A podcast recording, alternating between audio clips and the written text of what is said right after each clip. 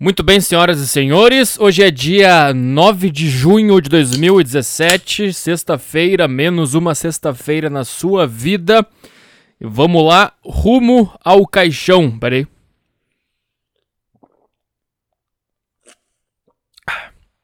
Podcast Saco Cheio, um oferecimento Monster Energy Ultra. Imagina se fosse de verdade esse merchan, o cara quase vomita depois de falar o nome da marca. Mas foi só tosse.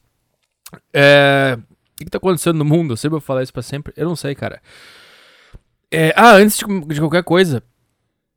É, esses inícios são sempre horríveis, né? Puta que pariu, cara. Sabe um negócio que me deixa extremamente, extremamente triste, extremamente agoniado? É porque eu sou, eu sou uma farsa, porque eu devo ter feito ao longo da história desse podcast uns três, quatro episódios bons. Mas não é que teve três. Não, você não vai achar um episódio que foi bom. Tu vai achar cinco minutos de um, três de outro, um de outro, entendeu? Aí tu vai juntando todos esses, esses pequenos minutos que foram bons, seis anos de podcast. E aí tu vai ter dois ou três episódios. Acho que isso é até meio otimista, né, Arthur? Vamos diminuir um pouco esse teu ego. vamos colocar que deve ter dado meio episódio bom nesses seis anos. Pode, vamos combinar nesse número? Vamos combinar, tá combinado.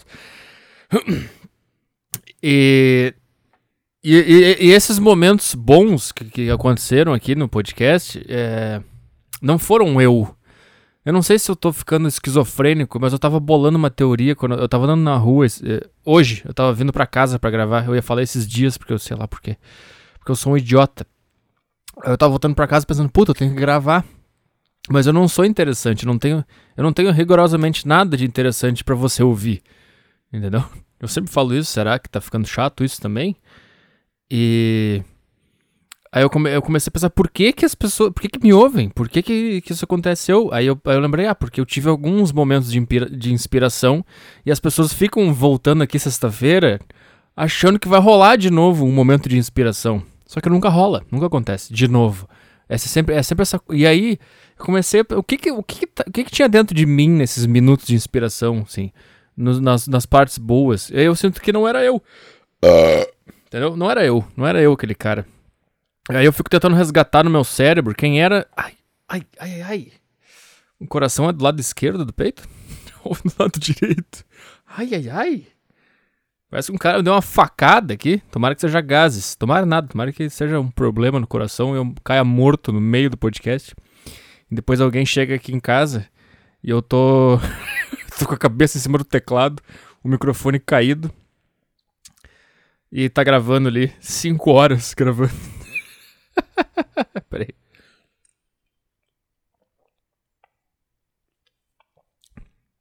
Se você estiver ouvindo isso aqui, se eu morri, é só clicar em arquivo, exportar. Pode ser qualquer coisa e tenta jogar na internet esse arquivo aqui com 5 horas mesmo. É... E aí eu tava pensando, o que que eu tava pensando? Que da onde que vem essa a, as partes que foram legais? E eu comecei a pensar que não era. Não sou eu, cara. É alguma coisa dentro da minha cabeça. Quando as pessoas perguntam se eu sou um personagem ou não, e pararam até de perguntar isso, me perguntavam bastante, eu digo, sou, não sei. Eu não sei, porque quando o cara liga o microfone, o cara. Não é mais ele.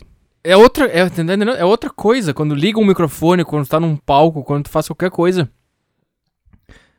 Não é. Tudo, tudo é personagem, cara. Qualquer lugar.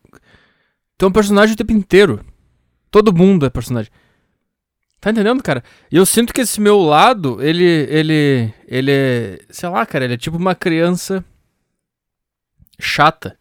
Que às vezes se manifesta quando tá afim, nos momentos inoportunos. Tipo, eu tô no banho, ele tá se manifestando, eu fico pensando, cara, eu não, tenho, eu não posso fazer nada com essa ideia que tá me dando agora, que eu tô no banho, eu tô pelado, eu não posso. O que, que eu vou fazer com isso aqui? Sabe? No banho fica tendo um monte de ideia, o caralho. Tá andando na rua, não tem nenhum lugar para anotar nada. Aí, aí tá aquela voz falando na tua cabeça.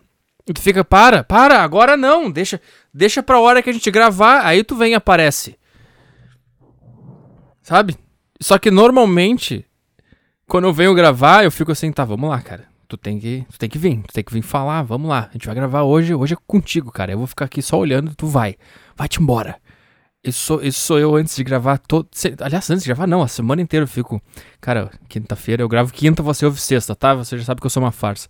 Quinta-feira é o dia que a gente grava, então tu te prepara e chega lá e tu toca o negócio, eu vou ficar só ali observando. Faz, faz a tua mágica aí. E normalmente, quando eu começo a gravar, ele não aparece. E quando ele não aparece, eu, eu, aí eu tenho que assumir o comando, tenho que fazer isso aqui. E fica essa bosta. É isso. Essa é a minha conclusão.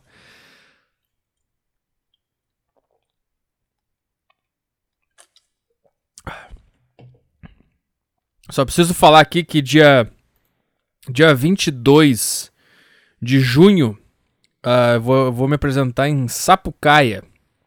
Agora, eu não sei se Sapucaia é do Sul, se Sapucaia ou se é a mesma cidade. Eu não tô nem aí também, eu só vou e vou embora. Vai ter o um evento depois. Dia 29, Curitiba. Vou abrir o show do Michael Kister, vá se informar. Dia 9 de julho, Chapecó tá? É isso aí, para abrir pro Maurício Meirelles. Você se informa sobre o show dele, paga lá 200 reais e foda-se também, não quiser ir, não vai, não me enche meu saco. Por falar em stand-up comedy, uh, me apresentei no dia 2, uh, na última sexta-feira, tô rotando demais essa orelha, desculpa. Uh, me apresentei dia 2 aqui num bar. E. Ah, cara, e eu, eu odeio comediante, eu odeio stand-up, eu odeio artista, eu odeio esses caras, tudo. Eu queria, eu queria matar todo mundo porque eles são todos uns viados do caralho. Esses caras não vivem a comédia, eles querem fazer comédia, sabe? Eu não, não tô falando que eu sou o melhor cara do mundo, mas pelo menos Tu não pode levar nada que acontece na vida a sério. Nada, absolutamente nada. Tem que olhar pro chão, tem que enxergar que aquilo ali não faz o menor sentido. Que tu tem duas pernas e tá pisando num troço de umas pedras que um cara botou, não sei quantos mil anos atrás, um cara colocou umas pedras num, num chão que tinha terra antes, agora tá andando por aí. Começa por aí a loucura da vida tá? Essa já come... Nada tem qualquer sentido. Por que, que eu tô brabo? Porque é o seguinte, cara. Primeiro que os caras já ficaram puto comigo porque eu anunciei o meu show como se fosse o meu stand-up solo. Uau, o que, que vai acontecer? Hein? O pessoal vai lá me ver e vai ter ou mais três comediantes e eles vão pensar: ah, não, então eu vou embora. Ai, cara. Ai, cara, puta que pariu. Aí eu, eu cheguei lá no, na sexta e os, os caras já estavam me olhando torto, tá? Já não estavam falando comigo direito, os outros comediantes super legais, barra pesada aqui da comédia do sul, são muito maneiro eles. A gente faz a piadinha aqui, diferença do rico e do pobre. É, diferença entre mães. É, que eu sou muito legal. É, porque eu nasci eu era pobre. É. É. É porque meu, meu pinto é muito pequeno, mano, tá ligado? Mano.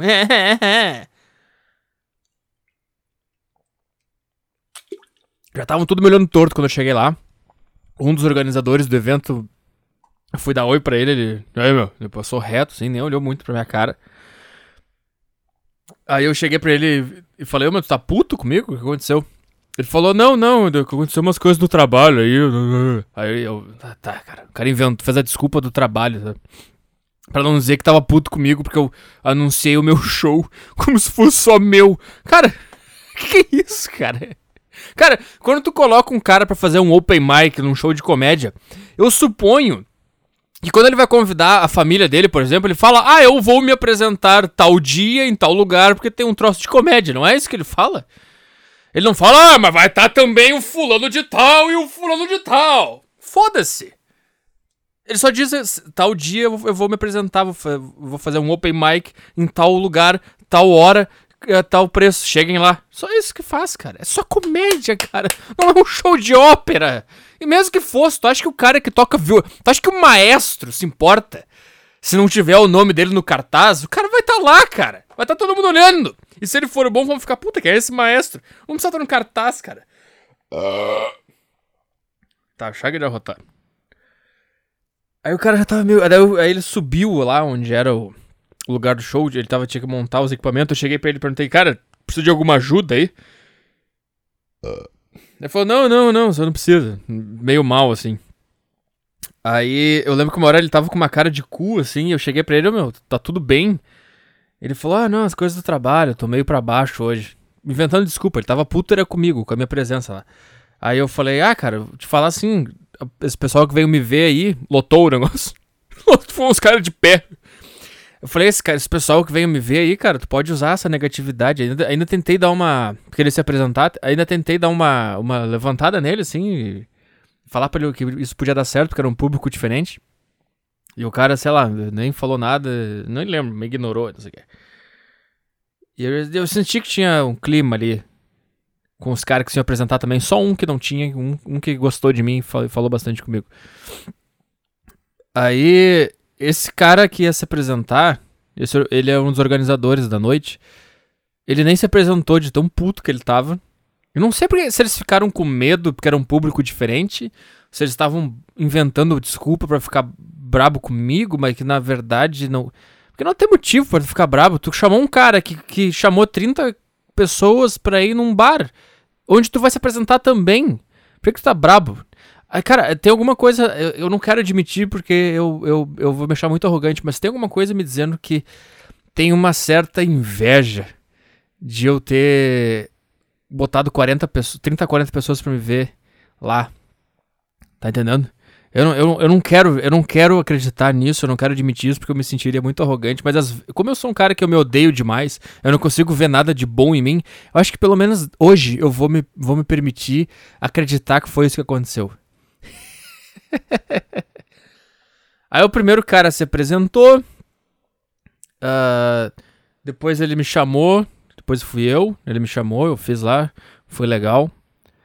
Tinha gente pra caralho. Vou ficar falando isso porque isso alimentou meu ego. Vou ficar falando até o final que foi gente pra caralho. Conheci o pessoal. O pessoal batendo foto comigo. Posso bater uma foto contigo? Eu, óbvio, eu sou um cara. não, não pode. É muito valiosa a imagem. Claro, tu pode tirar uma foto minha cagando se tu quiser. Tu pode, eu ia falar, pode chupar meu pau. Por que, que eu ia falar isso? tu pode tirar uma foto do que tu quiser, cara. Eu só sou um cara qualquer. Uh, peraí. Aí eu conheci um pessoal lá e tudo mais. Aí eu me apresentei, daí eu chamei o outro cara que ia se apresentar. E aí eu. Eram três caras e eu. Entendeu? Eu era três comediantes profissionais, bacanas, barra pesada da comédia, da cena gaúcha de comédia. E eu que seria o open mic. Aí um dos caras não se apresentou. Ele só abriu, introduziu, uh, não fez o texto dele, não fez nada. O cara. Eu, não, eu acho que eles ficaram com um pouco de medo, porque era um público diferente, eu não sei. Era um público mais exigente, talvez, por, por, por ser o meu público, porque é eu ter que ter um troço mais sombrio, mais macabro, assim, mais perto do limite para agradar essas pessoas. E eles têm um, uma comédia completamente inofensiva, entendeu? Não é nem um pouco agressiva, é só é só bobagem, cara. É comédia do Multishow, é comédia do, Comedy Central, sabe? Não tem soco na cara, loucura. Bom, Pode ser isso, não sei. Mas daí que aconteceu, cara? Aí eu me apresentei, fui bem, eu chamei outro cara, o cara foi bem também, o, o meu, o meu público gostou dele, porque ele também é cheio de problema mental e tal. E depois ele, o cara chama todo mundo no palco pra dar as últimas palavras. Uh, daí isso foi uma coisa legal, eu, eu, eu, homenageei, eu não vou falar o um nome só pra não dar problema, mas eu homenageei o meu ouvinte uh, que se matou em 2015 ou 2016, que deu um rolo lá, se você procurar no YouTube, é Tadeu, Saco Cheio Podcast Tadeu homenageei ele, cara. É, eu falei pro pessoal que tá se sentindo perdido na vida, cara, que é isso aí que tu tem que sentir mesmo, tá certo, não tá errado. Não acho que isso tá errado pra estar tá se sentindo perdido, se sentindo triste, é exatamente isso que tu devia estar tá sentindo. E se tu tá pensando em se matar por causa disso, eu posso te dizer aqui por experiência própria que não é por esse motivo. Eu não digo que não tem motivo para se matar, eu acho que tem motivo pra caralho, e um deles é eu tô afim, esse é o primeiro motivo que, que o cara pode ter para se matar e foda-se, ninguém tem que falar nada. Mas tu tá agoniado e, e, e tá, tá, não consegue se encontrar e tudo é confuso, tu tá pensando em se matar por causa disso, eu acho que não é por aí. E, e aí eu falei, eu queria que ele tivesse aqui hoje para ver o que, que isso aqui se tornou. É, porque ele fazia parte, querendo ou não, desse grupo de pessoas que, que são excluídas é, são excluídas da sociedade e uh, até por. Em, como eu digo, como é que eu vou dizer? Eles também são excluídos no sentido de não ter produto para consumir, porque é tudo muito falso, a comédia é muito falsa, a televisão é muito falsa, o rádio é muito falso, todo mundo cheio de máscara e cheio de, de ai ai ai para falar as coisas, não pode falar isso, não pode falar aquilo, ninguém é verdadeiro, entendeu?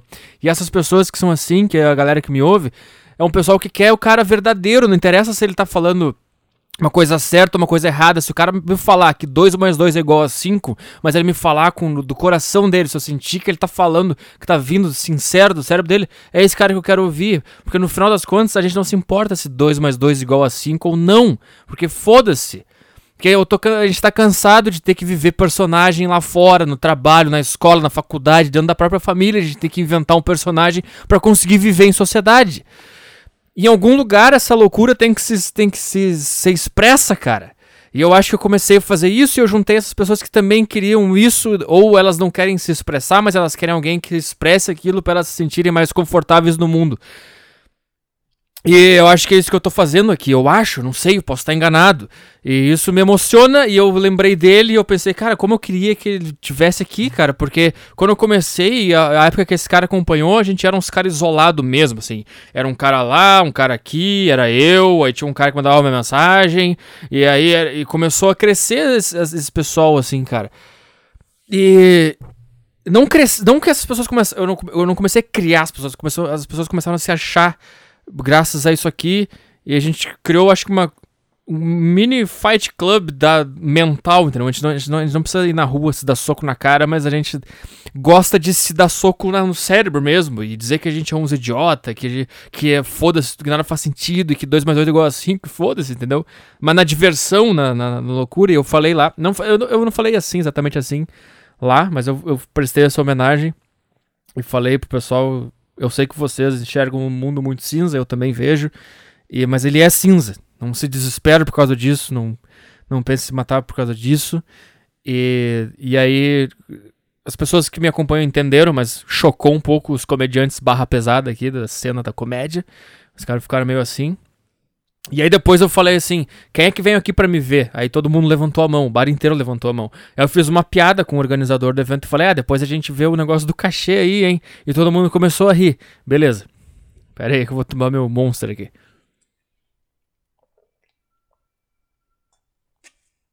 Aí, cara, uh, eu fiquei ali, depois que acabou tudo, o pessoal ficou tirando foto comigo. Fiquei batendo um papo com, com as pessoas que tinham ido lá. E os comediantes tudo com cara de cu. É... E depois eu tava lá fora, cara. Com um, um, um, grupo de, de. Eu não vou dizer fã, mas um grupo de ouvintes. Os caras que foram lá me ver. Tava lá conversando com eles. Eram uns 5, 6 caras, eu não lembro. Era um, era um grupo legal, assim, de gente. A gente ficou na rua conversando, tá? E aí o, o, organizador do evento, que é um comediante também, eu tô aqui, eu tô sedento pra falar o nome dele, mas eu não vou falar. aí ele tava indo embora, assim. Aí eu, aí eu falei, ah, falou aí, cara. Uh, eu perguntei assim, cara, como é que é o negócio do cachê? Será que não rola aí? Aí ele falou, ah, vou te falar, assim, a gente não, a gente não paga, a gente não paga open, não é, não é costume pagar open, mas eu vou ver com o pessoal. Ele falou isso pra mim. Aí eu falei, ah, não rola aí uns 50 pila? Eu não sei se eu falo no Brasil 50 pila, né? 50 reais, 50 conto. Porque cada pessoa que foi lá para me ver pagou 10 reais. Ou seja, se foram 30 pessoas, os caras lucraram 300 reais. Por causa de mim. E aí eu só perguntei se não rolava 50 reais. Só que na minha cabeça, cara, o cara é comediante. Se o cara é comediante, o cara não leva nada a sério. Esse é o princípio. A vida não tem qualquer sentido. Nada faz sentido, nada pode te ofender, nada pode te incomodar. Tu é comediante ou filha de uma puta. Pelo menos tu diz que é. Eu não digo que eu sou, eu tenho ódio de falar que eu sou, eu só digo, eu tento fazer stand-up, é isso que eu falo. E eu, eu, sei lá, cara, aí eu falei isso pro cara e o cara se ofendeu. Na hora ele não se ofendeu, porque ele é uma mulher. Cara, parece a minha ex-namorada. Deixa, sabe, tu fala um negócio pra tua namorada, aí na hora incomoda ela, mas ela não fala que incomodou ela. Aí ela espera passar três dias para te falar que incomodou. E aí tu fica, por que não me falou na hora? Mas tu entende, porque é mulher, é normal, tá? É mulher, é um ser diferente de mim. Ela, ela ah, ela funciona diferente. Agora, um cara fazer isso, um homem, porra, me fala na hora. Se tu ficou puto, me fala na hora. Não fica. Sabe? O que aconteceu, cara? Vamos lá que eu tô ficando puto. Aí o que aconteceu? Eu perguntei isso, o cara, o cara falou: ah, não, vou ver com o pessoal. Aí beleza. Aí no dia seguinte, cara. Eu tava aqui pensando, cara, foram de 30 a 40 pessoas pagaram 10 reais. Será que é um absurdo eu sugerir que talvez eu possa pegar 50 reais desses 300, 400 reais? Será que isso aqui é o fim do mundo? Eu comecei a pensar, não, não é. Aí eu mandei mensagem pro outro organizador que também é comediante, entre aspas, uh, e mandei assim, cara. É, eu não sei como é que funciona o negócio de dinheiro em show de comédia, assim, mas eu tava pensando. Eu, eu, mandei um áudio mais ou menos assim. Se tu pudesse me dizer se não rolava eu pegar um pouco do dinheiro. O cara mandou um áudio de dois minutos e meio, mas sabe quando o cara fica tão nervoso? Aqui é o um negócio, porque ele sabe que eu mereço. Tá, mas eles inventaram essa regra. A gente não paga pra open mic. Tá, cara, o cara trouxe 40 pessoas do nada. Eu não tenho família, não tenho amigo. Eu trouxe 40 pessoas. Eu acho que eu mereço pelo menos um real dessa buceta que vocês ganharam. Aí o cara me mandou um áudio de dois minutos e meio. Aí, sabe quando o cara tá tão nervoso que o cara repete a mesma informação de várias formas diferentes? Aí ele, ele, fala, ele fala assim: Cara, não é costume, não é cultura na cena da comédia pagar open. Mas, enfim, é, a gente não faz isso. Ninguém nunca foi pago sendo open. Então, cara, agora vou repetir a, a, a, a frase pela terceira a informação pela terceira vez. É, não é uma coisa que a gente faz assim. É, ninguém no Brasil ganha é, cachê por fazer open mic. Ah, a gente juntou o dinheiro e pagou o cara lá que foi lá fazer e, e blá blá blá, e pagou o Uber. Não, começou a enrolar assim. O cara repetiu a mesma informação de que não, paga, não ia pagar. Era só falar, não, cara. O evento é teu, cara. Eu, eu fui trouxa de não ter feito meu próprio evento e fazer no teu. Eu que me foda. É isso que eu devia ter falado. Cara, tu é burro. Tu tem 40 caras que, pode, que vão ir te ver num bar. Por que, que tu não fez no sábado essa tua merda? Por que, que tu não tu fez no meu? Eu vou pegar o dinheiro, vai te fuder. Ele devia ter falado isso pra mim. É isso que eu quero ouvir, cara. Eu quero um. Porra! Eu quero que tu seja verdadeiro comigo, não fica mentindo. Ai, não fica. Sabe? Que que, por que tu tá nervoso, cara? Me manda merda e fala que eu sou um idiota. Que eu levei 40. É, é que nem eu abri uma cafeteria, tá? Aí o cara, ah, eu posso ir na tua cafeteria? E eu falo, claro que pode. Aí o cara vem e traz 40 caras pra tomar o meu café. Aí. Depois que o cara vai embora, o cara fala: Ah, eu levei 40 caras na tua cafeteria aí, tu não pode me dar um pouco do dinheiro? Eu falo, não, Tu que quis trazer os caras da minha cafeteria. Esses caras são tão burros, são tão filha de uma puta que eu tô tendo que inventar um argumento pra me fuder na história. De tão filha da puta que esses caras são. Tomara que escute isso aqui também e me exclua da cena da comédia do Rio Grande do Sul. Quero que vocês se fodam também. Caralho. Vai se fuder, cara. Você ainda não entendeu porque eu tô brabo. Aí, esse cara foi mais de boa. Ele me explicou cinco vezes que não ia poder pagar. Aí um outro, o outro cara que tava na noite também, eu mandei uma mensagem pra ele no dia seguinte, falei assim, cara, me manda as fotos de ontem. E o cara me ignorou, e daqui a pouco o cara mandou um puta texto, cara. Eu vou ler isso aqui, eu vivo esse texto aqui, peraí. Eu vou até 30 minutos com esse assunto aqui, tá? É... Que eu tenho mais coisa para falar. Olha, olha isso aqui, cara. Eu vou achar esse filho da puta aqui, cara. Cadê esse merda aqui? Eu vou falar quem é. O Gil Lisboa. Foda-se, falei. Foda-se. Só não vai no Facebook do cara encher o saco dele. Mas, cara, olha, olha o. Eu mandei. Ô, bicho, manda as fotinhos de ontem. Aí o cara mandou um puta áudio. Será que eu boto ao vivo isso aqui? Vamos botar? Olha isso aqui. Coisa, beleza? Tudo bem? Olha só. Ai, merda, botei a minha. Beleza? Tudo bem? Olha só. Uh, não sei se tu tá ligado como é que funciona uh, no meio do, da comédia e tal, mas eu vou te dar uma explicada. É, o que tu fez ontem, uh, na outra vez que tu fez, foi um open mic. Tá, o que, que é isso? É quando. Olha esse cara, meu. O cara vai me dar uma explicação antropológica do que, que é a comédia. Cara, ninguém quer saber de comédia. Ninguém se importa com nomenclatura, com regra. Comédia não tem regra, cara. O que você fez ontem foi um open mic. Isso acontece desde 1990, quando o George Carlin começou, e o Lenny Bruce, e depois veio... Cala a boca, cara. Cara, stand-up comedy é que nem xadrez, cara. Pode ser extremamente interessante pro cara que tá jogando, mas provavelmente vai ser muito chato pro cara que tá em volta olhando, cara. Então quando tu, tu cria uma cena de comédia, é que nem tu criar uma cena de xadrez. As pessoas não gostam, é chato. Ele, ele tem a possibilidade de ser interessantíssimo durante 10 segundos quando o cara fizer uma movimentação que ninguém esperava. Claro que pode, mas ah, no resto vai ser dois caras olhando pra um tabuleiro, pensando em como ser genial num determinado ponto. E, da, e aí todo mundo vai ficar em volta assim, puta, que coisa chata. E a mesma coisa que tu fazer um, uma, uma noite num bar. Venham ver o xadrez acontecendo! Hoje, nove e meia da noite, o xadrezista vai jogar. As pessoas que pensam. Elas, elas, ah, cara, vamos lá, vamos lá. Eu vou, eu, mas elas não vão para ver o xadrez. Elas não vão ver para. Elas não vão para ver a comédia. Elas vão porque. Ah, daí eu chamo meu amigo aqui, chamo a mulher que eu tô no Tinder, chamo minha namorada, chamo minha família. Tem um cara que vai vir da outra cidade nesse fim de semana. Daí a gente vai lá. Apesar da comédia. Se a comédia der certo, for legal, beleza. Se não for, eu sair com meu amigo. É isso, cara. É que nem fazer um xadrez. Aí tu, tu convida. Ah, vai ter os caras jogando xadrez. Os caras pessoas vão pensar assim: ah, tá, eu vou lá nesse bar, vou levar a mulher do Tinder, vou levar o cara que veio me visitar, mas aí se, se rolar uma jogada do caralho no xadrez, vai ser uma coisa a mais pra nossa noite. Se não rolar, foda-se. Não é isso, cara, ninguém tá nem aí pra essa bosta, cara. E se as pessoas começarem a ficar entediadas, isso é uma coisa que eu vejo. Ah, o público estava ruim hoje, não estavam prestando atenção. Sim, porque tem dois caras jogando xadrez, quieto, olhando pro tabuleiro, não tá interessante. E as pessoas estão olhando aquela merda, daqui a pouco começa a ficar chato, é a mesma coisa, cara. É a mesma bosta.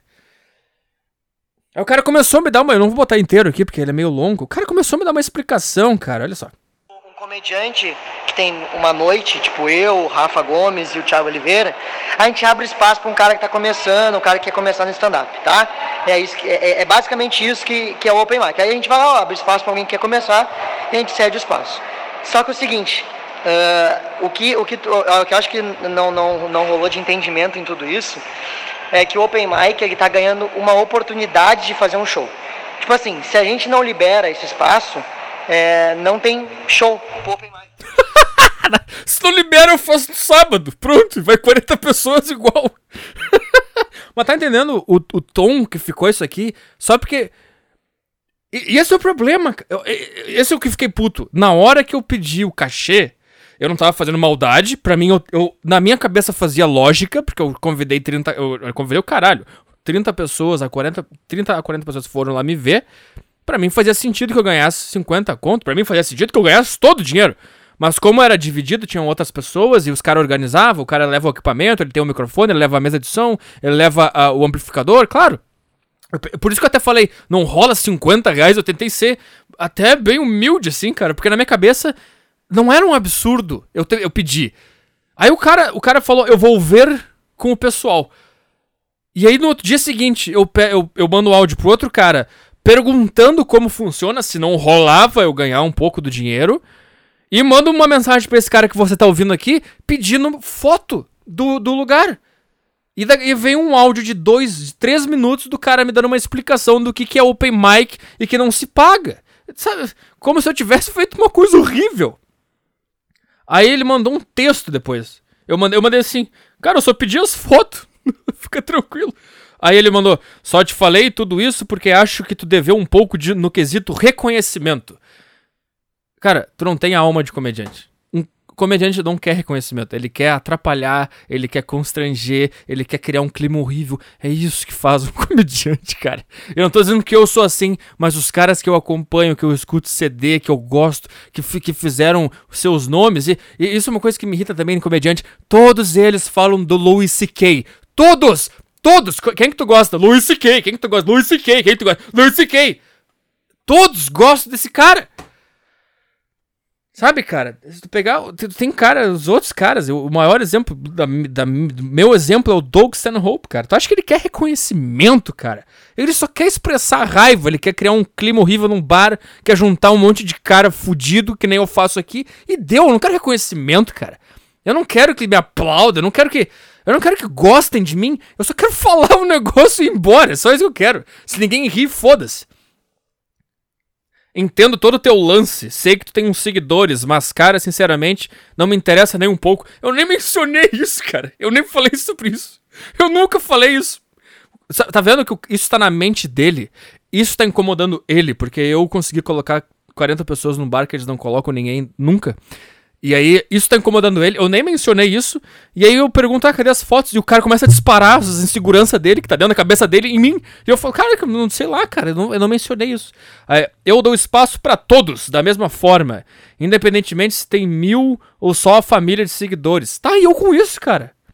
Acho que o, do jeito que tu levou as coisas ontem, tu vai perder muita oportunidade. O cara não. Tu vai perde muita oportunidade. E quem sou eu para te dizer isso? Ninguém, só um cara que faz aí e que tá te dando esse conselho. Posso parecer meio bravo, mas é. Porra, tá bravo pra caralho aí, tô morrendo de medo aqui. Mas é o que eu sou sincero, mano, e não curto de verdade esse tipo de situação. Não quero ser baba-ovo, longe disso. Quero... Que isso? Olha esse cara pirando na. Quero só o mínimo de respeito e agradecimento. Mas é isso. E aí seguiu, cara. O cara. Deixa eu ver aqui. Ah, mas daí eu falei, cara, eu só me pedia. Ah, aí eu perguntei, me dá um exemplo específico de um comportamento que tu não tenha gostado. Ah, esse lance aí de exigir cachê. Eu não exigi cachê, eu perguntei como é que funciona. Eu perguntei se eu não podia ganhar 50 reais. Foi isso que eu fiz. O cara, que isso? Ah, mas tu exigiu cachê. Não, cara, é, é, me manda merda. Fala não. Fala, a noite é minha, tu que quis se apresentar, vai te fuder. Cara, pelo amor de Deus, eu só quero sinceridade no mundo, cara. Eu só quero sinceridade. Se tu quer me falar uma coisa, tu fala, tu não espera. Eh, eu te pedi foto para despejar essa merda. Fala na minha cara, fala que eu sou um idiota, que eu devia ter feito a minha noite sozinho e que eu ia pegar o dinheiro pra mim e que. E que... Pronto, cara. Ah, cara, pelo amor de Deus, cara. Aí foi isso que rolou, cara. Foi isso que rolou. Aí ele mandou aqui um monte de áudio. E eu mandei pra ele, ah, bicho, come meu rabo, cara. Mexe meu saco. Vai se fuder, cara. Vai se fuder. Como é, que, como é que um cara que quer ser comediante tem, tem isso dentro dele, sabe? De tu de levar e se ofender. Ah, eu quero reconhecimento. Eu. Ai, cara. Ai, cara. Eu não sei, cara. Sei lá. Foi isso. Isso aí aconteceu, cara. E o show foi do caralho, conheci gente do caralho, espero conhecer mais gente do caralho em Curitiba, São Leopoldo, se tiver alguém aí de São Leopoldo ou arredores, estarei aí dia 22. Chapecó, se tiver alguém aí, estarei aí. E vamos indo, cara. Cara, mais que se foda também, esses caras chato pra caralho, bicho.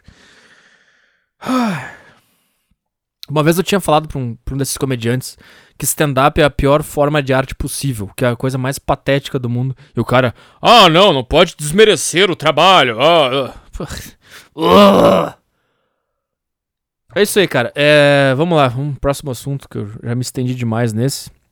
Mas acho que foi um bom assunto, porque foi uma, uma treta, uma, uma tretinha, treta legal de falar. Meu cachorro morreu. eu, não sei, eu não sei falar isso de outro jeito. Como é que tu é que eu fale? Meu cachorro morreu. Não sei. Desculpa, eu ri, sei lá. Fiquei mal comigo mesmo porque eu tô triste. Daí eu, o cara que tá tomando controle agora, a situação, ele falou rindo. Eu fiquei, cara, tu não pode rir disso. Aí tu não queria que eu, que eu tomasse o controle do teu podcast? Então deixa eu fazer o meu, meu trabalho aqui. Uh, onde é que eu tô? E quando, quando ele começou a ficar doente, assim, eu comecei a me afastar dele já. Mas não por pau no cozice, porque eu não ia aguentar, cara. Eu não ia aguentar. Eu não, nunca conseguiria fazer. Sabe as, aqueles posts, aqueles BuzzFeed? Ah, veja o que esse dono desse cachorro fez. Aí o cachorro tá com câncer, tá com data para morrer. Aí ele faz um, uma viagem de duas semanas com o cachorro e tira foto, documenta tudo, e põe no Instagram, faz um Instagram só do cachorro com a viagem. Aí tem a foto dele na janela, tomando o último ar da vida. E aí todo mundo fica emocionado. Ah, que legal. Eu não jamais conseguiria fazer isso, cara. Uh, eu jamais conseguiria fazer isso. Eu ia ficar.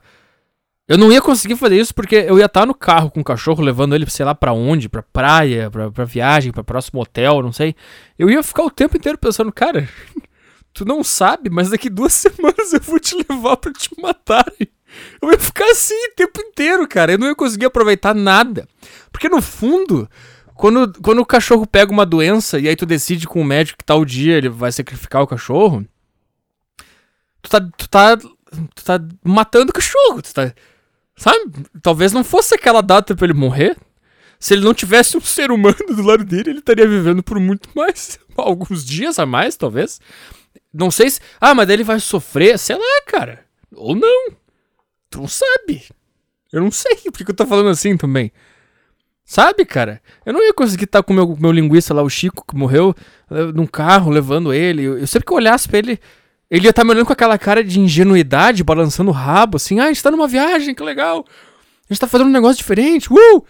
E eu ia ficar o tempo inteiro olhando pra ele, pensando, cara, eu vou, eu vou mandar. Daqui duas semanas eu vou te levar pra uma sala, o cara vai injetar um negócio em ti e tu vai morrer, cara. Eu vou fazer isso. Eu vou te levar para esse lugar. Eu não ia conseguir aproveitar a viagem. Eu não, eu não ia conseguir olhar ele nos olhos nunca. Talvez eu até fizesse a viagem, mas eu não ia, eu ia ficar ignorando ele. Eu ia ficar, é. Essa porra desse cachorro tá comigo. Eu ia começar a fingir que eu não gostava dele só pra não me sentir mal. Por isso que eu come... quando ele ficou doente eu já comecei a me afastar, cara. Porque eu não ia conseguir.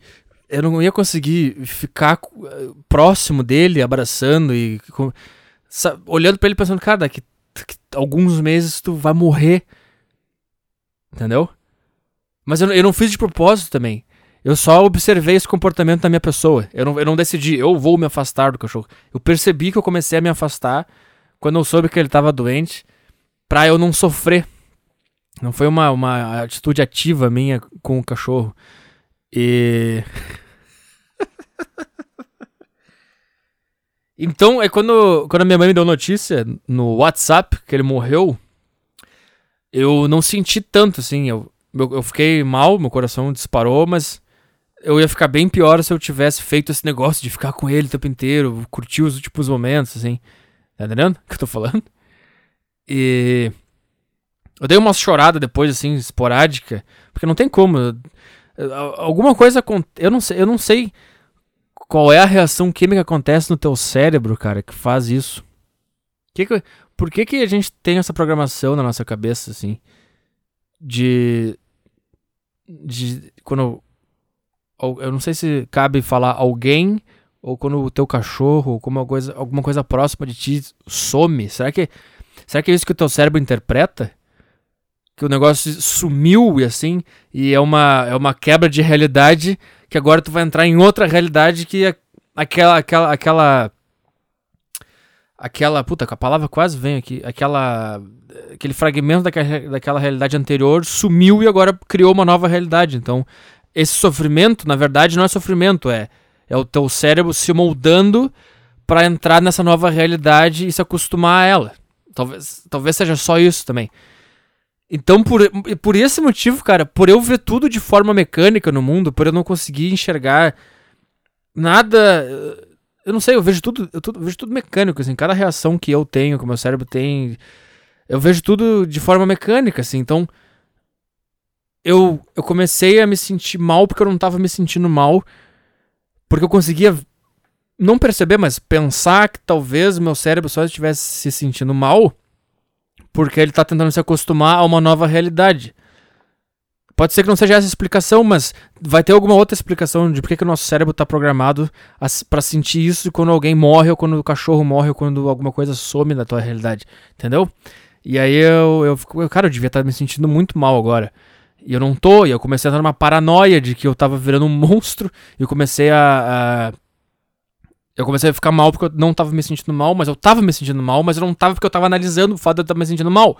E aí virou uma confusão maior do que se eu tivesse me permitido se, se me sentir mal pra, em primeiro lugar, entendeu? uh... E é isso, cara. E aí. E, e é isso que às vezes eu tô voltando para casa do trabalho, ou meio-dia, que é a hora que eu vou almoçar, e eu, o meu cérebro ainda tá com a programação antiga, assim, de que tu vai chegar ali e vai estar aquele cachorro ali. Uma coisa que ele fazia quando eu chegava em casa, ele ficava deitado, tapado, e só o rabo dele ficava de fora. E aí eu entrava em casa e começava a bater o rabo pá, pá, pá, pá, no, na caminha dele, assim. E ele não. Ele não. Ele não, ele não saía. Ele ah, tô feliz que o cara chegou, mas não vou sair daqui, tá de boa aqui. E, e isso é uma coisa que tu começa a sentir falta, assim. Mas aí tu pensa, Aí tu raciocina também em cima disso. Ah, eu só tô sentindo falta porque é uma realidade que mudou e agora meu cérebro tá tentando se acostumar com a nova realidade, por isso que ele tá me jogando essas memórias na cara. E aí tu, e tu não é mais um humano, entendeu? Tu não tem mais emoção de verdade. Quando, quando tu começa a perceber que tudo que tudo é meio programado no teu cérebro, se não pela cultura ou pela, pela programação natural dele, de anos de evolução da espécie, que tiveram que criar esses mecanismos para te proteger de alguma coisa que hoje a gente nem precisa mais proteger, mas ele tá ali ainda, esse mecanismo, e tu começa a pensar nisso, e inclusive eu acho que é, é inclusive a cultura que pode moldar alguma coisa no teu cérebro, ela também foi originada de alguma, algum fato biológico que se, que se desdobrou e virou uma cultura. A cultura não brota do nada. Tudo que tu faz, tudo que tu expressa, tudo que, tudo que um grupo de seres humanos é, se movimenta e cria alguma coisa, ela vem primeiro de um pulso biológico, depois cria. Por isso que eu não consigo acreditar quando, quando fala, ah, isso é uma construção social. Sim, mas da onde vem a construção social? Ah, o, o que o homem. O homem é negócio, o sistema patriarcal, isso é uma construção social. Tá, mas por que, que foram os homens que criaram o sistema patriarcal? Por que, que vocês não criaram? Porque, o, porque isso foi um impulso biológico que se transformou numa cultura. Pronto, só isso. É, é o reflexo da natureza. Eu não sei, capaz estar fazendo loucura. E daí tu começa. Tudo tu raciocina assim, entendeu? E aí tu não consegue mais se emocionar com nada. Eu não, eu não vejo, eu vejo filme, eu fico, ah, é, um, é uns cara me enganando, fingindo. Eu me, eu me permito ser enganado. É isso que, eu, é isso que eu, quando eu vejo um filme, eu penso, estou me permitindo ser enganado por uns atores. É isso que eu penso. Eu não, eu, eu não vejo mais o filme e entro na história, assim. Eu fico. É, isso é uma merda, cara. Isso é uma merda. Isso é uma merda. Isso é horrível. Mas é isso aí, cara. Se foi o cachorro. E. e se foi o cachorro. Eu precisava falar sobre isso aqui porque foi um fato marcante que aconteceu. Uh... Vamos ver e-mail aqui. Uh... Tem umas notícias aqui, cara. É... Que me mandaram aqui. Vamos ver aqui. Deputada Maria do Rosário consegue a primeira vitória contra uh, Danilo Gentili. Ai, para de rotar. O Tribunal de Justiça do Rio Grande do Sul determinou a retirada imediata do vídeo vinculado nas redes sociais com agressões proferidas por Danilo Gentili, a deputada federal.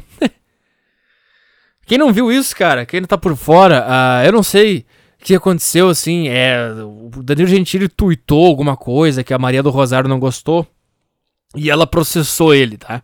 Aí ela processou ele, o processo chegou na casa do Danilo Gentili e ele fez um vídeo rasgando o processo. E é um negócio que eu achei engraçado. Ele fala, ah, chegou, chegou um negócio aqui. Aí ele filma o documento. Aí ele, ele tapa deputada. Ele, ele, ele tapa o D e o DA. Eu fiquei pensando aqui. Eu parei esses, esses segundos para pensar exatamente qual eram as, as, letras que ele tapou. Aí ele ficou. Ah, chegou o processo da Maria do Rosário. O que, que ela é? Daí ele tapou e ficou só puta do deputado. Eu comecei a rir dessa bobagem. E aí ele fez um vídeo, bombou aí na internet, você deve ter visto. E se você não viu, foi isso que aconteceu, tá? E aí agora, eu não sei, ela processou ele por causa disso de novo. Maria do Rosário sobre Danilo Gentili. Abre aspas. Machista e autoritário. autoritário! Tu tá mandando retirar um negócio com o teu poder de deputada e ele que é autoritário. Ai, cara. E nota publicada neste sábado, não me interessa o dia, não me interessa onde, eu quero saber o que aconteceu. O TJRS determinou a retirada imediata do vídeo, do vídeo vinculado no Twitter, YouTube e Facebook com agressões proferidas por Danilo Gentili a depu deputada federal Maria do Rosário. Olha, olha, essa, olha essa loucura, cara. Determinou a retirada imediata que, que isso é uma retirada imediata? O cara leu o negócio, o cara tem que clicar no negócio na hora. Não existe. Não existe imediato. Não existe retirada imediata. Nada vai ser imediato. O cara vai ler, o cara vai pensar, o cara vai acessar, vai ligar o computador, o cara vai logar no negócio, o cara vai excluir. Não tem como ser imediato. Tem uma retirada imediata do, do vídeo vinculado. O quão gay é o cara. O cara, uma mulher. Ah, mas o Tribunal de Justiça. Imagina a arrogância que tu tem que ser pra tu escrever essa. Imagina esse cara, imagina esse bosta que escreveu essa. essa eu não sei como é que se chama. O veredito, acho que é. O, o papel, não sei. Imagina esse cara determina a retirada imediata do vídeo. Ai, cara. Oh. É, apertei espaço aqui, deve ter parado de gravar. E, ela também, tu imagina, cara, tu imagina uma pessoa que a profissão dela é ser deputada, ela faz parte do governo, ela é a coisa mais poderosa que tem no país, que não devia ser. Ela devia calar a boca e parar de encher o saco. Ah, mas aí tu imagina, aí tu vê uns tweets, aí tu chega pro teu advogado, ah, eu quero processar um cara. Ah, porque ele, ele te roubou, ele, ele te passou a perna, te roubou dinheiro, fez o que que ele fez? Ele fez tweets que eu não gostei. E aí, aí o cara vai lá e faz o processo ainda. E tu, e tu, imagina que em todo esse processo de criar o processo contra o Gentili, nunca, não, não passou pela cabeça de ninguém que estava envolvido nisso. Olhando o papel materializado com o print dos tweets do cara. E pensa, cara, isso aqui é só um tweet, cara. É só uma rede social, é só uma tela do computador. Não olha o negócio, cara. Chega. Não, não que isso, cara. E aí, aí, aí chama o cara de autoritário. Tu tá ordenando que o cara delete um negócio que ele fez. E aí ele, ele é autoritário. Porque ele fez um negócio que ele quis fazer, que ele achou engraçado. E o público dele gostou. Aí tu quer privar 14 milhões de pessoas, que eu acho que era o, o número de views desse vídeo no Facebook, Claro, daí tu tira lá, sei, algumas, sei lá, 4 milhões não gostaram. Mas tu quer privar 10 milhões de pessoas, vamos botar esse número só pra chute, que gostam do Gentili, que gostaram do vídeo. Tu vai privar 10 milhões de pessoas de rever o vídeo, ou, ou não sei quantas milhões que não viram, de ver o vídeo. E ele que é autoritário. Eu não aguento mais, cara. Eu não aguento mais. Alguém tem que mandar tomar no cu Alguém tem que. Tribunal de Justiça? Vai tomar no cu. Não vou deletar. Quer deletar? Vem aqui e deleta. Acha minha senha e deleta. Eu não vou deletar. Ai, meu Deus, cara. Eu acho que é isso aí. Olha, olha, isso, olha, isso, olha isso aqui, cara. Danilo foi contatado após chamar a parlamentar de cínica, nojenta e, segundo ela, desqualificá-la por meio do Twitter, cara. Se alguém pode te desqualificar por meio do Twitter, significa que tu não é qualificada. Porque não tem como um tweet ter o poder de desqualificar alguém, cara. Meu Deus, cara. A, a, a, ela escreve, daí depois do vídeo a, Maria do Rosário escreveu: Sofri outro ataque daquele que se diz comediante. Comprova viés machista e autoritário. Criminoso vai responder à justiça. E assim será. Criminoso, cara?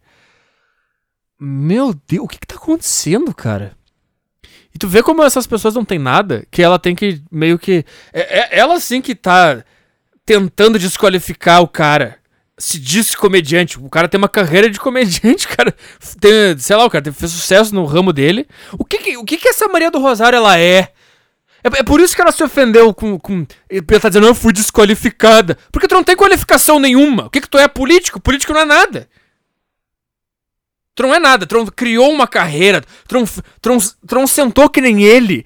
E escreveu piada. E foi num bar. E se fudeu. E se fudeu. E se fudeu. E pensou, puta, eu não vou conseguir fazer. Eu não tenho talento. Aí foi de novo. Aí foi, viajou, gastou dinheiro. E brigou com outros comediantes. E tomou no cu. E chegava em casa, pobre, fudido, pensando: Cara, eu não tenho como fazer isso aqui. Meu material é uma bosta, eu vou desistir. Aí, aí dorme, no outro dia acorda. Não, vamos lá, vamos fazer. E aí o cara foi fazendo, e o cara chegou onde ele chegou. O que que essa porra dessa Maria do Rosário fez? Qual é a história dela? O que que ela criou? Qual foi a... Sabe, ela... Sei lá, pode ter um diploma de bosta em alguma coisa, direito, sei lá. Mas o que, que ela ganhou? Ela, ela é votada por algumas pessoas, aí ela vai lá e faz um, sei lá, ela senta no negócio, fica discutindo lei que nem, ninguém se importa. E é isso que ela faz. Ela não criou nada, ela tá num cargo público. Foi botada por outras pessoas lá. Entendendo que os caras votaram em ti, é a tua vida. Cala a boca. É, é por isso que ela fica nervosa quando alguém desqualifica ela. Porque ela pode ser desqualificada, porque ela não tem qualificação. Agora tu, tu ironiza o cara, dizendo, se diz comediante, o cara. Se, se fosse seguir a mesma lógica, Tu também desqualificou ele, ele podia te processar também. Mas como ele é seguro, ele, ele consegue olhar para trás e ver o caminho que ele, que ele fez, que ele construiu, tudo que ele fez. Ele consegue dizer, ele consegue pensar, ah acho que eu não sou comediante, mas foda-se. Eu vou continuar fazendo meu show aqui. É que nem é só tu fazer a mesma coisa, Maria do Rosário. Continua sendo deputada. E prova que tu é qualificada, se te importa tanto assim, cara. É loucura completa, cara, o que tá acontecendo no mundo. Uh, vamos ver aqui. Temos mais, mais coisas.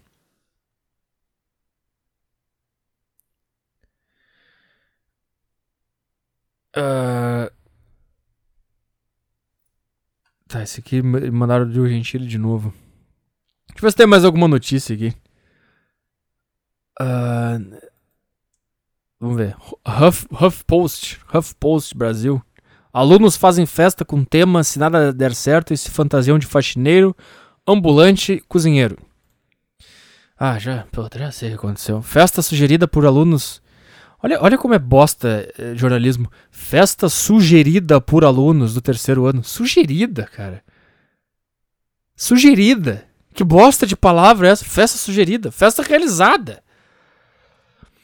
Novo Hamburgo pegou mal nas redes sociais. Ai, vamos lá. Uma festa com o tema Se Nada Der Certo uh, do, do Escola de Novo Hamburgo repercutiu nas redes sociais. De novo, cara. Jornalismo é uma bosta. Olha isso aqui. Título. Alunos fazem festa. Eu vou analisar porque o jornalismo é foda. Aí eu, eu tenho, eu conheço. Alunos fazem festa com tema Se Nada Der Certo, se fantasiam de faxineiro, ambulante e cozinheiro, tá? Tá aí a informação. Aí, embaixo do título, tem de novo o título. Festa, festa sugerida por alunos do terceiro ano do ensino médio do colegial INH em Novo Hamburgo pegou mal nas redes sociais. Tá. Aí, ah, tá, vamos lá, vamos logo. Aí começa o texto, primeiro parágrafo. Uma festa com o nome Se Nada Der Certo uh, do Rio Grande do Sul repercutiu nas redes sociais. Puta notícia, hein? Que puta lead que tu fez, hein, ô filha de uma puta, Luísa. Sei lá, que tô Belone, tô cego, não consigo enxergar. Em uma das típicas comemorações do terceiro ano do ensino médio, alunos da escola da região metropolitana de Porto Alegre se fantasiaram de profissões que julgaram ser alternativas se nada desse certo na vida profissional. Entre elas estavam cozinheiro, churrasqueiro, faxineiro, revendedor. Por que, que faxineiro tá em negrito? Revendedor de produtos de beleza, mecânico, atendente de supermercado, tá? Outros fantasiaram de ambulante, tá? Entregador de jornal, churrasqueiro, e outros aproveitaram o tema para se fantasiar de ladrão e morador de rua, tá? Aí tem um cara aqui fantasiado de mendigo, tá? As fotos da festa que aconteceu no dia 17 do mês passado começaram a circular nas redes sociais e a escola particular foi alvo de críticas. Segundo usuários, olha essa olha isso, cara. Segundo usuários, tu vai, tu vai pensar assim, ah, segundo um cozinheiro. Sabe? Ah, segundo usuários. O que, que é um usuário? O cara que entra no Twitter e escreve um negócio. Foda-se! Essa é a tua notícia, cara. Essa é a notícia. Porque uns caras no Twitter não gostaram do negócio que aconteceu numa escola. Isso virou notícia. Aí tem uns tweets de uns caras que. Que merda que essa galera tem na cabeça. Aí tem. Se nada der certo. Blá, blá, blá. Aí tem essa aqui, ó. Esse tweet aqui. Maria Júlia. Bah. Mas que nojo dessa história de intervalo temático da escola, blá, blá, blá. Podia ser se meu pai não bancar mais, né? Sim, é a mesma coisa. Se nada der certo, acho que o meu pai não me bancar mais tá incluído no cenário onde as coisas não deu certo. E aí eu vou ter que virar alguma coisa dessas que eu falei. Onde é que tá o erro no negócio? Tem outro tweet. Eles pegaram quatro tweets de pessoas aleatórias, um fake, pra, pra fazer notícia, cara. Se nada e deveriam passar um mês sem ter que sem ter quem lhes sirva nada e se virar sozinho para ver se algo dá certo para eles. É, mas é isso que eles estão falando. Se nada der certo, eu vou passar um mês sem ter quem me sirva e eu vou ter que me virar sozinho. Aí eu vou ter que ser o quê? Caixa do Carrefour. É exatamente isso.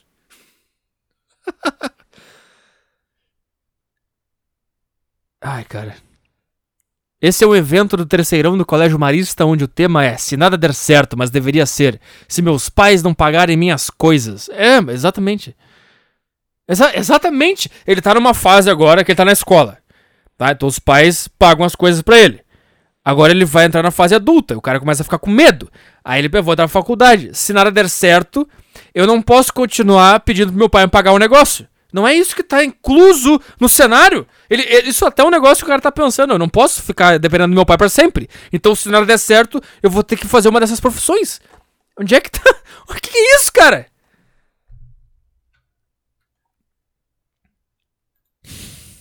O que, que tá de errado aqui?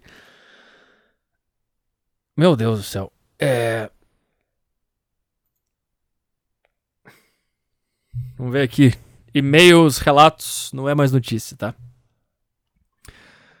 Tá gravando ainda? Tá gravando ainda. Fala Petri, conheci uma menina da minha turma esse semestre. Ah, só pra dar mais detalhes, vou falar um pouco da aparência dela. Magra, bunduda e peituda, bonita de rosto. Ficamos uns três meses na faculdade mesmo. Oi? Ficaram na faculdade ou vocês beijaram? Eis que ontem eu resolvi levar ela para um motel. Chamei ela para assistir uma peça de teatro. Depois a chamei para um motel que fica perto. De novo? Ela topou e fomos lá. Ai, cara. Só diz assim, ó. Fomos lá, porque daí eu já sei que ela topou. Nisso lembrei que não tinha camisinha e passei numa farmácia para comprar. Eu nunca tive problema com isso, então peguei qualquer uma. Tá aí o problema. Eram aquelas camisinhas lubrificadas de comer cu. E isso me fudeu na hora da foda. Coloquei aquela merda no pau e fui pra cima dela. Tirei a roupa e ficamos nos pegando. Até tudo bem. A parte humilhante foi quando ela desceu pra pagar o boquete e colocou meu pau mole na boca. Como assim? Isso acontece o tempo inteiro, cara. Me deu vontade de me suicidar ali mesmo. Não subia de jeito nenhum. Quando tirei a camisinha, consegui penetrar nela, mas ainda com dificuldade. Logo presumo que eu brochei naturalmente também. Marcamos de transar de novo esse mês. O problema é que ela é da minha sala. Se eu brochar de novo e ela perceber, pode espalhar que eu sou brocha. Daí sabe o que tu faz? Fala, é, sou brocha. o que que vai mudar, cara? É, brochei. É. Ah, sabia que o fulano é brocha? Aí tu fala, sou. Pronto, cara. Isso desarma qualquer pessoa. É, eu sou brocha. Brochei pra caralho. Foda, cara. Não sei o que aconteceu. Podemos tentar de novo, mas não sei. Deve ter uns problemas aqui. Se alguém quiser. Pode ser que o problema seja ela. Se alguém quiser provar que na verdade ela que tá errada, vambora. Pronto, tá aí o teu argumento. Alguma mulher vai gostar dessa tua atitude e vai querer dar pra ti. E aí tu vai comer a outra, aí tu não brocha na com a outra. Ou brocha e fala, puta, consegui de novo. Que será que tá acontecendo? Será que eu... alguém aí? E aí tu come outra mulher. ou, ou não come ninguém. Ou fala, ah, puta, brocha. Daí todo mundo, ninguém vai mais dar pra ti porque tu é brocha. Tu fala, tá, cara, sou brocha. Não sei qual é o problema disso. Não que eu não seja, mas não quero que fiquem sabendo. Ai, cara. Esse é o primeiro passo para as pessoas é, perceberem que tu tá inseguro em relação a isso e começarem a espalhar. Se tu falar antes de todo mundo que tu broxou, ninguém vai poder falar. Entendeu? Tu não pode ter nada que tu tem medo, cara. Tu não pode ter medo de. De, de, de, nada, cara. Tu não pode ter medo dessas coisas. Não, tu pode ter medo, mas tu tem que ser o primeiro a falar eles. É, é isso melhor. Não, não é que tu tem que ser uma pedra e que tu tem que ser corajoso e não pode ter medo de nada.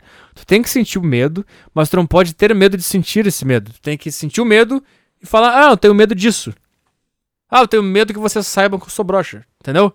Se tu estiver numa roda de amigos, conversando, eles começarem a falar sobre isso, não fica, não fica com medo, que daqui a pouco eles vão começar. Ih, olha ali, o fulano tá meio quieto. Ah, será que ele já broxou, hein? Ah, ele broxou. Daí tu fica uma cara de cu. Vão ficar, ah, ele broxou, tu broxou, tu broxou. E vai ficar cada vez mais vermelho. Vai começar a se encolher na cadeira e os caras, ah, ele broxou. Ah!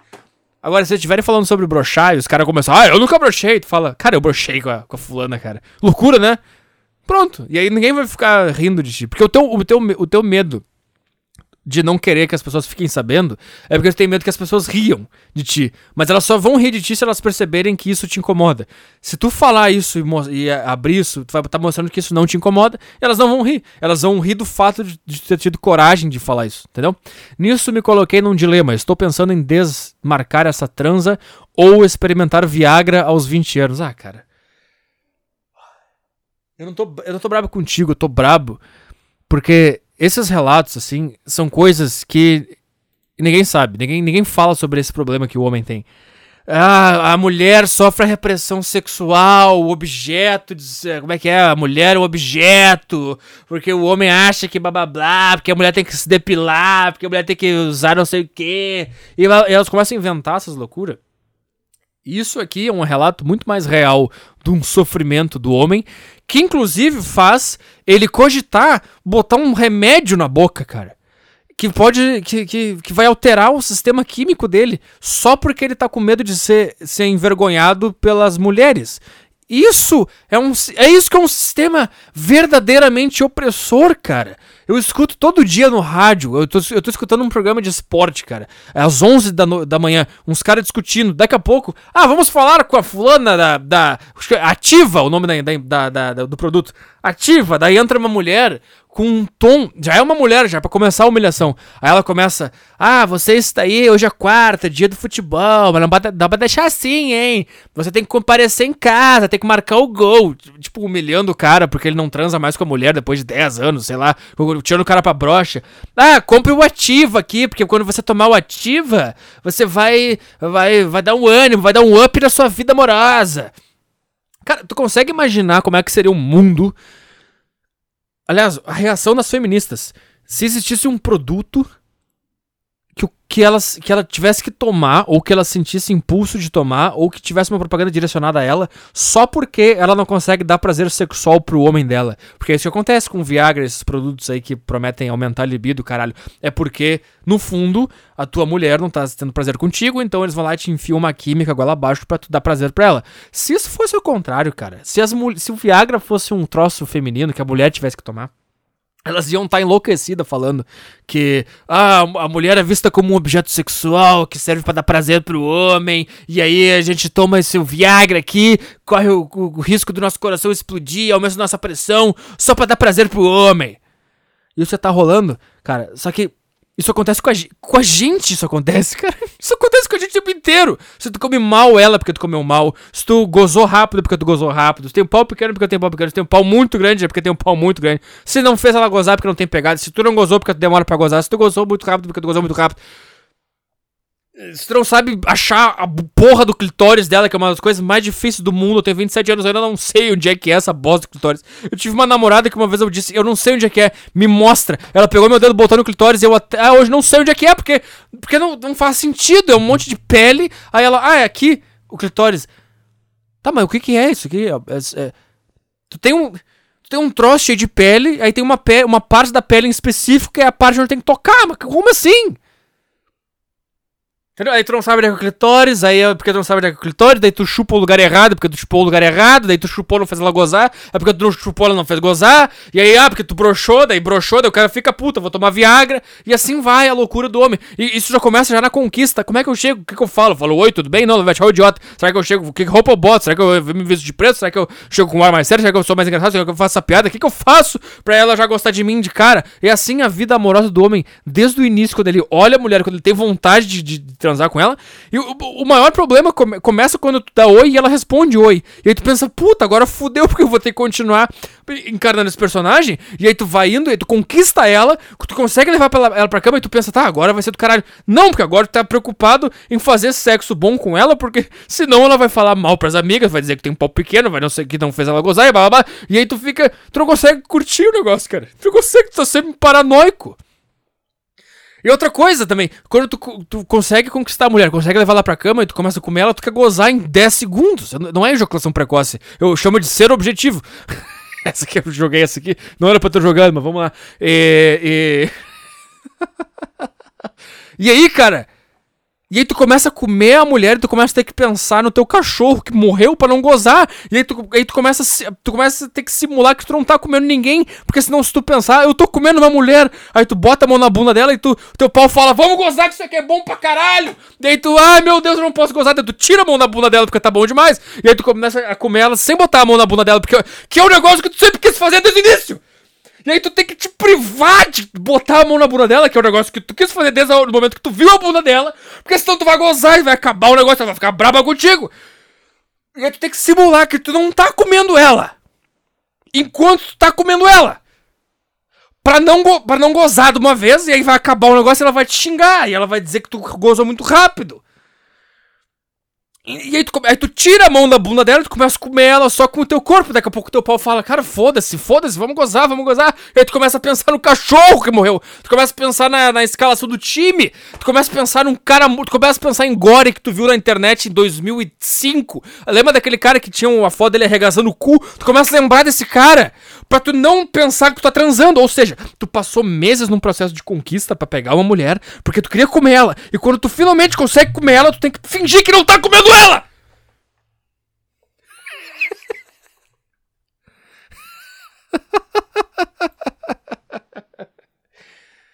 ah! E elas vêm me falar em porra de repressão sexual, objeto sexual, porque exige tudo da mulher, porque mulher, porque mulher, porque a mulher. O que, que tu tem que fazer? Tem que fazer porra nenhuma, cara. Tu vai, no, tu vai num bar, cara. Tu não precisa. Tu, não, tu pode ser muda. Tu pode ser muda. Tu chupa um pau. Tu não precisa fazer nada, cara. Não precisa fazer absolutamente nada. A única coisa que tu tem que fazer é não ser obesa, enorme. Tu pode até ser gorda, que tu chupa um pau. Ou ser anorexia que dá pra ver o teu, teu esqueleto. De re... só se vestir direitinho, cara. Tu, cara, tu pode ir de chinelo pra festa que tu chupa uma rola. Tu pode ir de chinelo. Tu pode ir com um short fudido. Tu chupa uma rola. Tu chupa uma rola. Mulher que tá me ouvindo agora esse podcast. Se você. Hoje é sexta. Se você, hoje da noite tu pensar assim, como eu queria chupar uma rola? Tu chupa uma rola. Acabou. Tu vai chupar uma rola. Vai ter um cara te comendo. Em, em uma hora o cara vai pegar um Uber. O cara vai ser correndo de casa e vai te comer. Por que eu tô falando disso? E aí vem me falar que o mundo machista exige da mulher. Cara, tu pode chegar numa festa hoje, tu, tu, tu pode passar a noite inteira em silêncio. Tu pode, tu pode chupar uma rola se tu olhar pra um cara e piscar. Tu não, precisa nem, tu não precisa nem te dar o esforço de piscar. Se tu ficar olhando pra um cara, acabou, cara. É só tu ficar olhando pro cara. Olha como é fácil, cara. É só, é só tu ficar olhando pro cara. Te escora no balcão, escolhe o cara que tu rola e fica olhando pra ele. Sem falar nada. Só fica olhando pra ele. Reto. Eu, eu falei antes porque podia dar uma piscadinha, mas não precisa dar uma piscadinha. Se tu ficar olhando pro cara por mais de 5 segundos. Olha, olha como é difícil. Por mais de 5 segundos, cara. Porque tu, durante esses 5 segundos, vocês podem se olhar e ele pensa, ah, só me olhou porque, porque as pessoas enxergam as coisas ao redor. Foda-se. Agora. Passou de 5 segundos, o cara vai começar. Ih, será? E quando ele chegar perto de ti, ele falar oi, tu não precisa falar nada. Tu, é só continuar olhando pra ele. Tu pode beijar ele na boca, sem falar nada, que ele vai gostar e ele vai, ele vai te beijar e depois vai tripar a rola dele. Eu, eu, cara, eu. Se eu ficar olhando por mais de 5 segundos pra mulher, ela liga pra polícia e diz que tem um psicopata encarando ela. Ela começa a pensar: será que esse cara quer me matar? Será que esse cara vai me estuprar? Será que esse cara vai me sequestrar? E se eu fico olhando mais de 5 segundos pra mulher e ela chega perto de mim e eu continuo olhando e ela me fala oi, eu continuo olhando pra cara dela, bem sério. E eu tento beijar ela sem falar nada. Eu vou preso nessa noite. Nessa noite eu tô na cadeia. E vai ter um cara. E eu, e eu vou ter que expor Eu que vou ser o cara que vai terminar chupando uma rola eu quis chupar uma buceta. Então, cara, não toma Viagra. Seja homem, faz coisa de homem, brochar normal, foda-se. Não é, norm, não, é, não é normal no sentido de ser legal. É normal, cara. Todo mundo brocha, tu tá na escola, tá nervoso. Tu tem toda essa pressão também de querer fazer ela gozar e todos esses, esses mistérios que a gente tem em volta do corpo da mulher. Não sabe onde é que é legal, onde é que não é legal. É cheio de frescura. É o clitóris, é o ponto G. Não, não pode botar a mão aqui, não pode botar o dedo ali, que machuca, que dói. Não, essa posição não dá, tem que ser outra posição, não sei o quê. Aí, mas tu só quer lamber ela inteira. Ah, não, aí não lambe meu cu porque não sei o quê. Aí tu quer lamber o cu, aí tu lambe o cu, daí ela acha estranho, mas ela gosta depois. É bom pra caramba, eu tô ficando de pau duro aqui. E é assim que vai, cara. É isso aí, cara. É, é, é a, a, dica que eu daria pra ti, cara, tu é homem, tá? A única coisa que faz sentido nessa vida é, é, encontrar nossa raiz de homem e a mulher encontrar a raiz dela de mulher. E o que, que, é ser homem? É dominar, é, é, é, ser viril, é dominar o ambiente, é dominar ela, é, ter presença. Mas não, não, não, não, não, não naqueles cara pua lá, aqueles caras que dão um curso de como pegar mulher. Cara, se tu se, tu se focar em ser homem, tu não vai precisar ler é, manual de como chegar em mulher, do que falar. Isso aí é coisa pra beta, isso é coisa pra cara que não tem nenhuma, nenhuma conexão entre ele e o homem interior dele. Manual de como pegar mulher, o game, o que falar, qual a frase, os jogos, isso aí é, coisa, é bobagem, cara. Se tu for homem, estourar no espelho, tu, cara, sabe uma coisa que é muito. Estuda história, cara. Estuda história tu vai ver o que, que é ser homem. O que, que esses caras fizeram, as loucuras que eles. Os caras pegavam uns barcos, os caras morriam ah, vamos achar uma terra no caralho. E não, não sabia se tinha terra, os caras morriam, passavam fome, chegavam na outra terra e saíam na porrada com os caras. Sabe o que acontecia? Eles saíam na porrada com os caras, matavam os caras do vilarejo que eles chegaram. Sabe o que acontecia? As mulheres davam pra eles, porque eles mataram os caras. Então, cara. A minha dica, assim, meio, meio nerd, meio prática, seria. Cara, assiste algum algum seriado que ensina história. Vikings. Assiste Vikings. Tu vai ver o que é ser homem. Tu não precisa ser grande, loiro, forte. O que, que é, é, é atitude de homem? Se tu tiver isso na tua cabeça, cara, tu não vai brochar, porque eu, eu, na minha experiência sexual, eu sempre senti assim que eu brochava quando eu tava meio. Eu tava meio. Eu tava meio brocha espiritualmente. Eu tava meio. Ah, quando. Quando eu me colocava no papel de dominador, que eu puxava o cabelo, botava a mão na boca dela pra ela, pra não, pra ela não ouvir. Aliás, pra ela não gritar alto. Quando, quando eu me botava como eu domino essa merda, esse aqui é o meu ambiente, eu, eu, eu, eu tô praticamente te estuprando agora. Eu te enganei agora eu tô te comendo porque eu sou foda pra caralho. Essa é a, essa é a mentalidade que tem que ter. E aí tu vai, tu, vai, tu vai começar a descobrir coisas em ti, cara, porque tu vai estar no teu momento mais primata possível. E é aí que vai, tu vai dominar ela pra caralho, porque tu vai estar no, com o teu instinto animal ligadíssimo e ela vai estar com o instinto animal dela ligadíssimo, que é de ser fêmea, que quer ser submissa. Então tu vai, tu vai dominar a situação, cara, e, e, e acabou acabou, cara. Eu tô com meu pau gigante agora dentro da minha calça, que ele tá.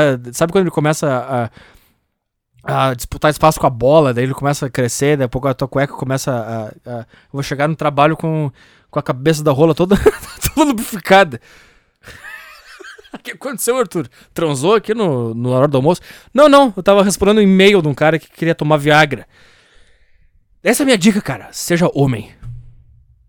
Nisso, uh, só falou aqui mais uma coisa. Estou pensando em desmarcar essa trans, experimentar Viagra, só para garantir que nada de errado vai acontecer. Uh, não sei se é risco na raça. Uh, não com essa garota. Pra eu brochar de novo, além de espantar a menina, pode ser ridicularizado. Uma força. Eu acho que eu já dei a força, né? Eu não vou mais falar sobre nada disso aqui. Eu acho que tá bem. Quem tem a mesma dúvida, acho que. É, essa é a minha opinião, cara. Quer levar a sério, leva a sério. Não quer levar a sério, não leva a sério. Foda-se. Comi a mulher do meu amigo. Uh, vamos rápido lá. Uh, fala, Arthur. Tudo começou com essa doida dando em cima de mim em vários rolês. Em vez de contar pro Adalberto, o amigo em questão, o doente aqui guardou para si. Uh, por alguma razão, minha cabeça ficou criando desculpas para não contar o que estava rolando. Uma noite qualquer, depois de um encontro com o pessoal, ela pediu para dormir aqui porque blá blá blá. Hã? Ela pediu para dormir aqui porque blá blá blá? A mulher do teu amigo pediu esse blá blá blá e tem coisa aí dentro desse blá blá blá, hein? Hein? Eu sei teu nome. Eu tô vendo teu nome aqui. Eu não vou falar, mas dentro desse blá blá blá tem várias coisas aí que eu sei. Eu disse beleza e acabou rolando. Ela disse que sempre foi apaixonada por mim e eu não sei o que. Eu não sei o que. E eu completamente ponto de interrogação. Eu só disse não vamos fazer isso de novo, por favor, e ela disse beleza. Na mesma semana, ela apareceu aqui em casa de novo, nem lembro porquê. Talvez tenha esquecido algo. Ah, cara, pra cima de mim? Pra cima de mim?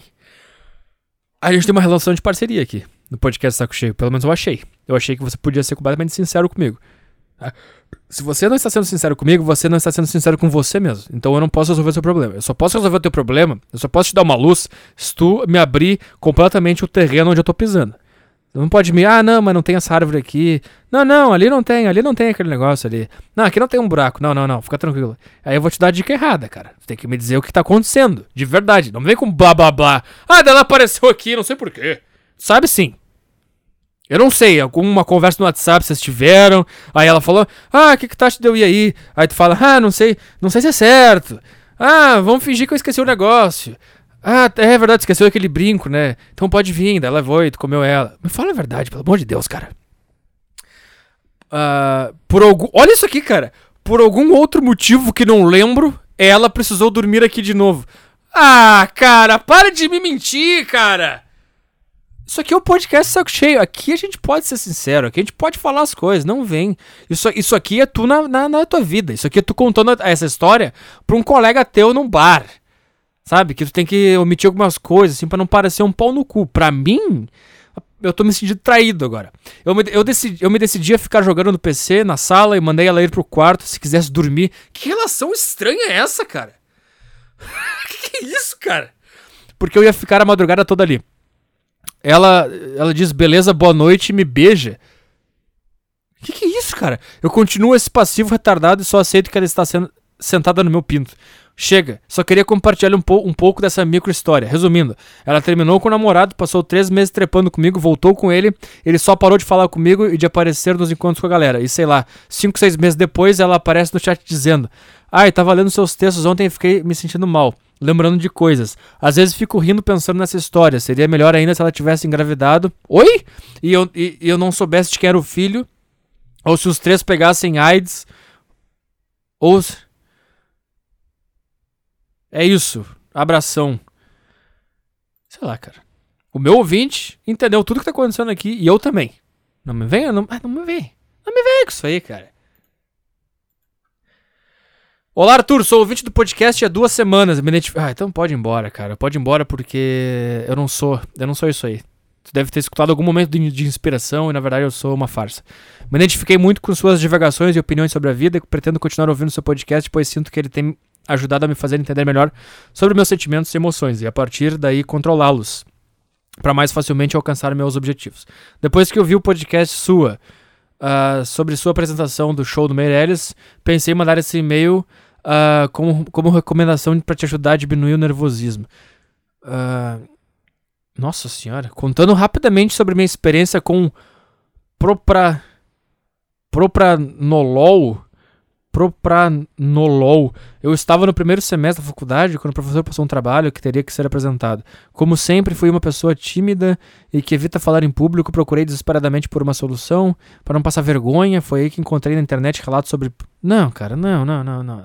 Isso aqui é que nem o cara que tá tomando Viagra. Sabe como é que tu vai aprender a não ter nervosismo se apresentando em frente de plateia? Se apresentando em frente de plateia. Sabe, cara, eu não sei porque. Eu não sei se é coisa dessa geração ou se é da humanidade que a gente tem medo de sentir dor, medo de sentir medo, medo de sentir nervoso. E a gente começa a tomar remédio para não se sentir triste, remédio para não brochar, remédio para ir na academia, remédio para acordar, remédio para dormir, remédio para se alimentar, remédio para não se alimentar. Não, cara. A experiência ela existe por algum motivo, cara. Tem alguma coisa no teu cérebro que tu te apresenta a primeira vez para um público gigante, tu sente uma coisa. Quando se apresentar 300 vezes para um público gigante, tu vai sentir outra coisa. Esse é o processo natural do, do, ser humano. Foi assim que a gente chegou aqui, cara. Por exemplo, cara, tu acha que o cara que pegou um barco lá na Espanha ou Portugal e, e, e começou a andar no mar e tu, tu acha que os caras não ficaram cagados antes? Os caras, puta, a gente pode morrer, pode passar fome, a gente não sei se vai, vai ter terra, não sei. E quantos caras tu acha que foram, ou, ou que foram até o momento, na hora H, desistiram, ou o cara foi sentindo um puta cagaço, aí o cara chegou na terra, daí o cara sentiu, ó, oh, beleza, daí o cara voltou, aí o cara voltou de novo, com um nervosismo a menos. E assim, cara, qualquer coisa. Podcast, primeiro podcast que eu fiz. Tá, ô meu, ô meu, desculpa. Ô meu, parece um bagaceiro falando. Tu sabe quantos meses eu fiquei olhando pra tela do meu computador, pensando eu quero gravar alguma coisa, mas eu não sei o que, que é. Eu quero ligar esse microfone, eu quero começar a falar. Eu lembro, eu lembro uma vez, eu, eu tinha sido assaltado, tá? E aí eu cheguei em casa e pensei, eu preciso gravar alguma coisa sobre isso. Eu preciso contar essa história. E eu lembro que eu abri a tampa do meu notebook e eu fiquei olhando para ele e pensei, como eu quero gravar um negócio, cara? Como eu quero falar alguma coisa? Como eu quero abrir o Audacity e apertar no botão de gravar e eu quero começar a falar? E eu fiquei, eu sentei na minha cadeira, eu fiquei olhando para a tela do computador parado, pro desktop. Fiquei sentindo isso. E no fim eu desisti, eu fechei a tampa e não gravei.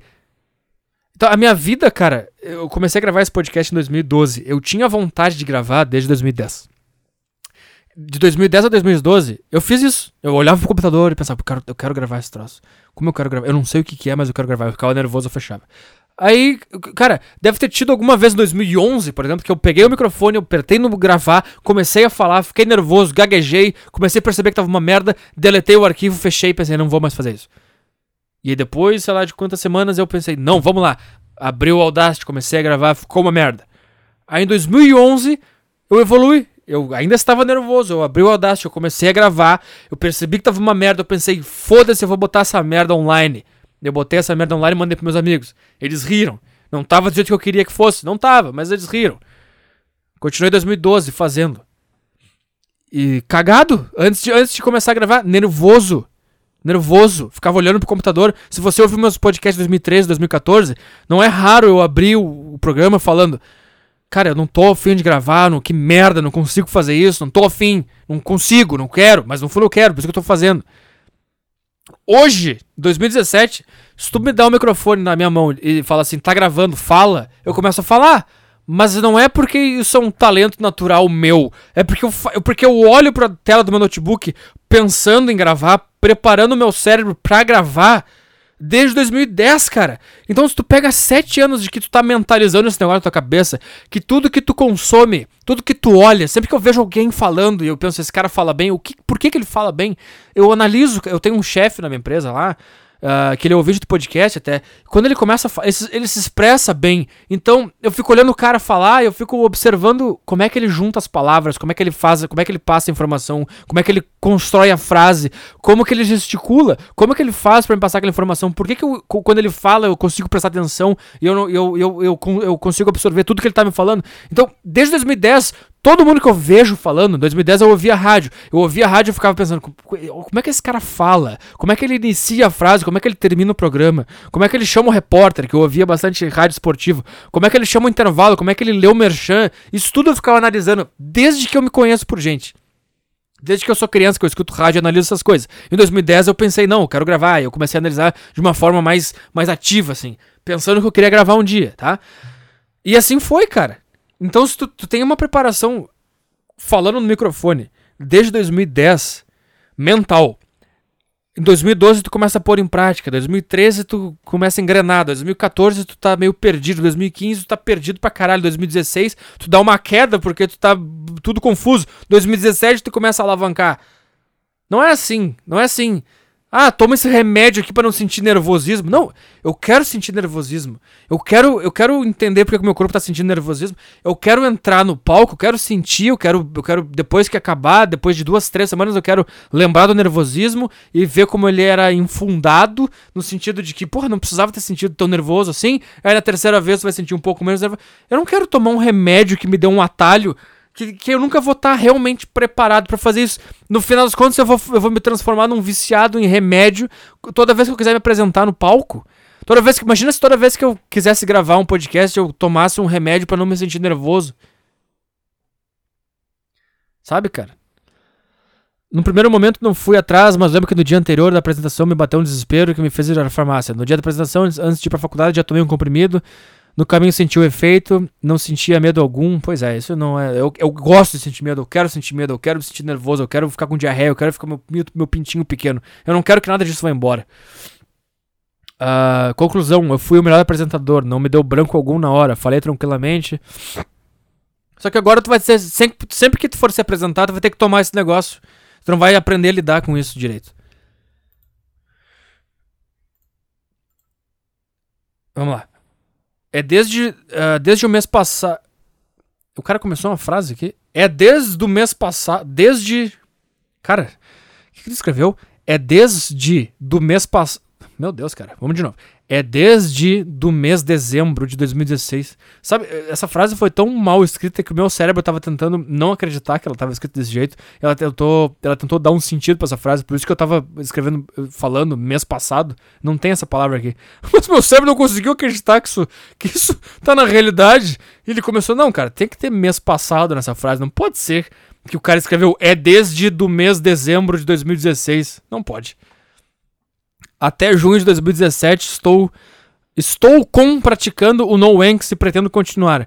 É Petri, estava eu na igreja, parou uma garota linda em minha frente, se sentou, eu fiquei o tempo todo olhando para ela, ela cagou para mim. Deixa eu já li esse e-mail aqui. Já li esse e-mail. Excluir. Ei Petri, você há muitos podcasts disse que para uma mulher normal é tão difícil conseguir um homem foda uh, quanto para um homem normal é conseguir uma mulher normal. Ainda tem essa opinião?